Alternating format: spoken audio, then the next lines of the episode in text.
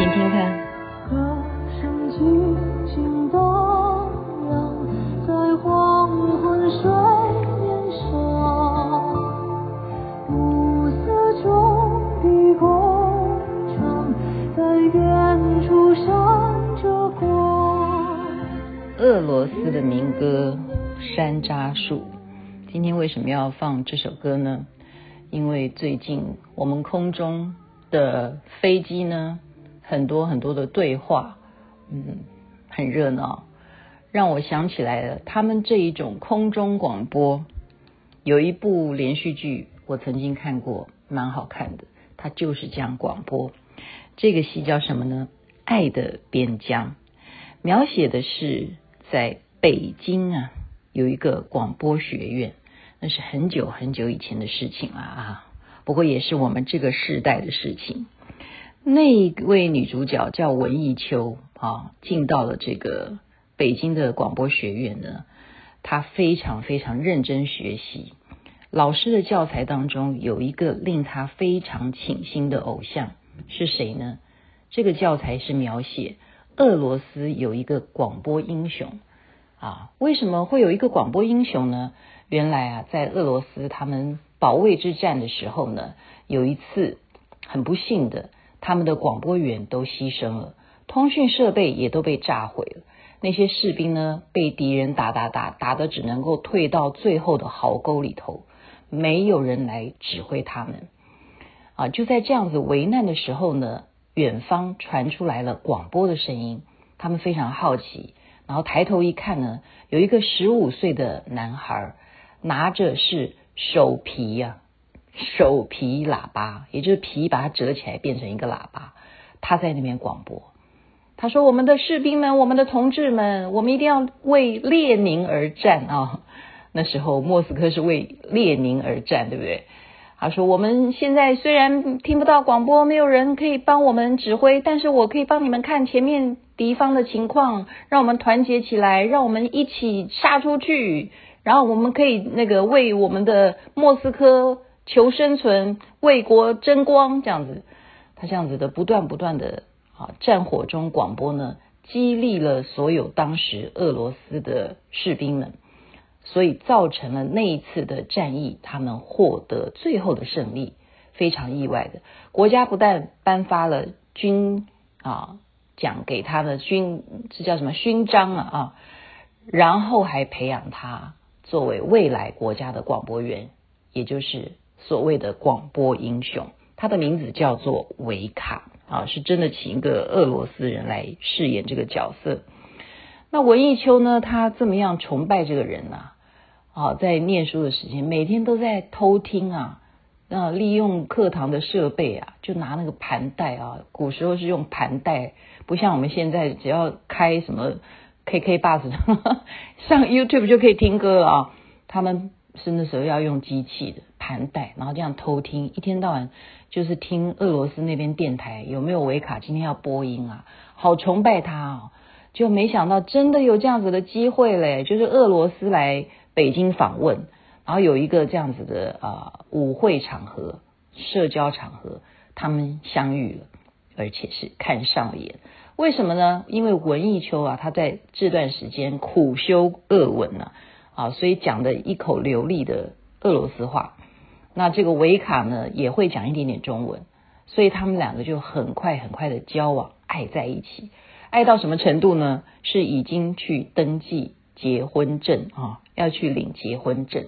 没想到啊，就在领结婚证的这一天呢，哦，这个维卡。他被召唤回去，为什么？因为中俄战争快要开始了本来也友好的，后来有一段时间又不可以了啊！他的结婚证就这样领在在他手上，他没有办法跟自己心爱的丈夫生活在一起，分开了啊！那学校也没办法帮他，而且不准再提到维卡，因为现在中俄是交恶的，好要打仗了，所以。不要再提什么广播英雄了，那怎么办？他只好写信了。啊，你觉得写信对方维卡会收到吗？也是不能的，被拦截下来。而且学校啊，还因此特别审问这个文艺秋。问他说：“你跟对方通信，是不是要通敌呢？”哇，这个文艺秋当然不想要连累老师或者是同学，他自己一个人扛下来，他就描述说：“我跟他是真的相爱。”那可是学校也不能够原谅他这种跟敌人来往啊、通信这种事情，所以要做一个处分。那他的处分是什么？就是派到东北那边的北方电台去工作。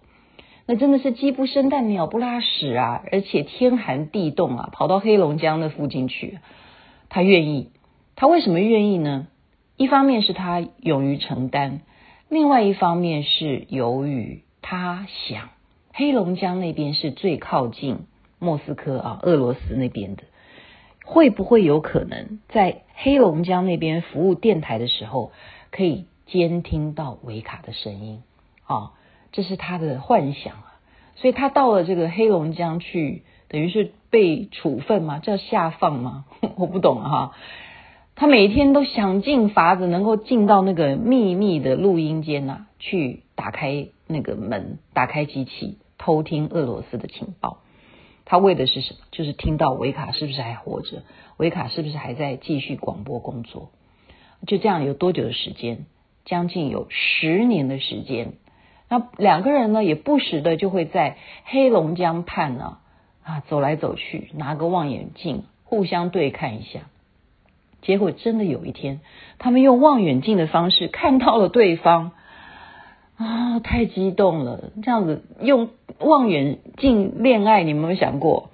好美哈，在黑龙江这样，你在俄国那边看我，我在中国这边看你啊，然后看到最后，等到天气有一天没有那么冷了，这个维卡就跟他妈妈说：“请你一定要成全我。”他就把 重要的衣服给他脱掉，怎么样？从那一头游泳。游过黑龙江来见这个文艺球，哇，这真是太感人了！像跨越海峡吗？不是海了哈，那是江了。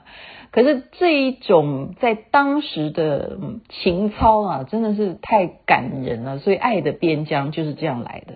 你在那个边疆，我在这一个边疆，只隔一条黑龙江，呵呵，他们两个呢就爱在一起。然后他想尽办法把它藏在啊，他们这个广播电台附近啦，宿舍附近啦，啊，所以他们这个很珍惜，能够这样游泳过来啊，能够这样小小的相处一两天也都好。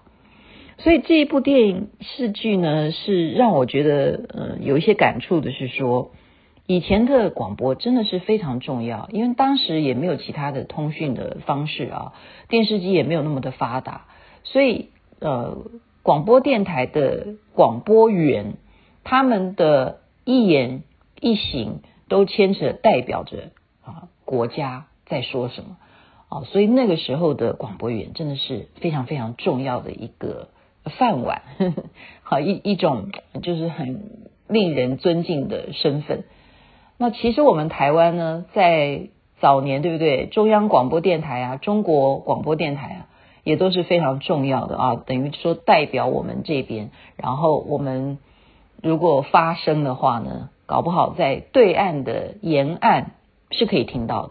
我记得以前我做节目的时候，真的是有住在福建的听众诶，写信给我，哦，让我觉得哇，中国广播公司好厉害哦，我们广播他们都可以听得到诶，然后我就更加的嗯，就觉得说我服务的。层面是很多很多的，那可是现在已经广播又有电视又有网络互联网什么的啊，人类的文明呢，让我们现在的距离越来越缩小了。所以我们今天能够看到这样子，为了爱游泳啊，到这边来见一面，其实我们现在能吗？我们现在反而是什么东西绑住了我们？是疫情。如果疫情没有的话，我们也可以飞到哪儿去？这是人类到今天二零二零年万万没有想到的。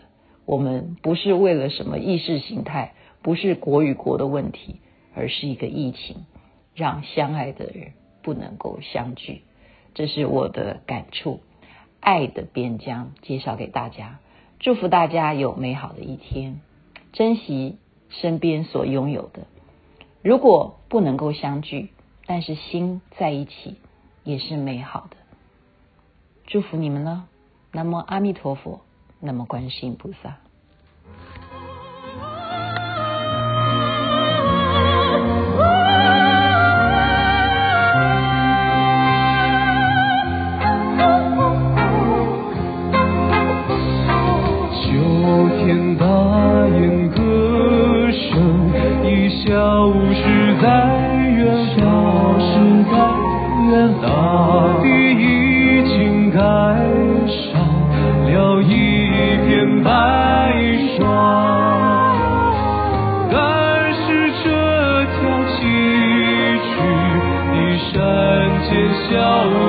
在